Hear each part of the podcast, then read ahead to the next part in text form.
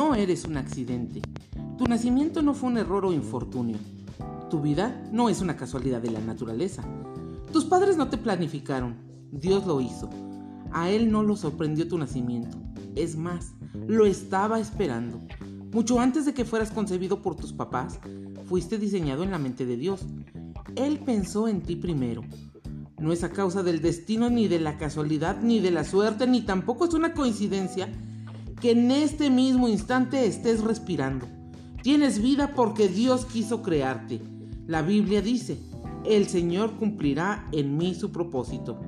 Dios diseñó cada característica de tu cuerpo, eligió tu raza, el color de tu piel, tu cabello y cualquier otro detalle.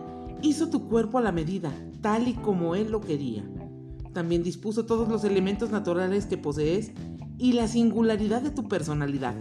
La Biblia dice, me conoces por dentro y por fuera, conoces cada hueso de mi cuerpo. Sabes cómo fui hecho, parte por parte, cómo fui esculpido. Aún más impresionante es el hecho de que Dios decidió cómo nacerías.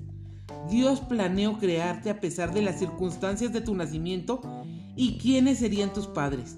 Daba igual si tus padres eran buenos, malos o indiferentes. Él sabía que esas dos personas poseían la hechura genética exacta y necesaria para mandarte a ser a ti, a la medida, tal y como él pensaba. Ellos tenían el ADN que Dios quería para crearte. Aunque haya padres ilegítimos, no hay hijos ilegítimos. Muchos hijos no son planeados por sus padres, sino por Dios. El propósito divino tuvo en cuenta el fallo humano, inclusive el pecado.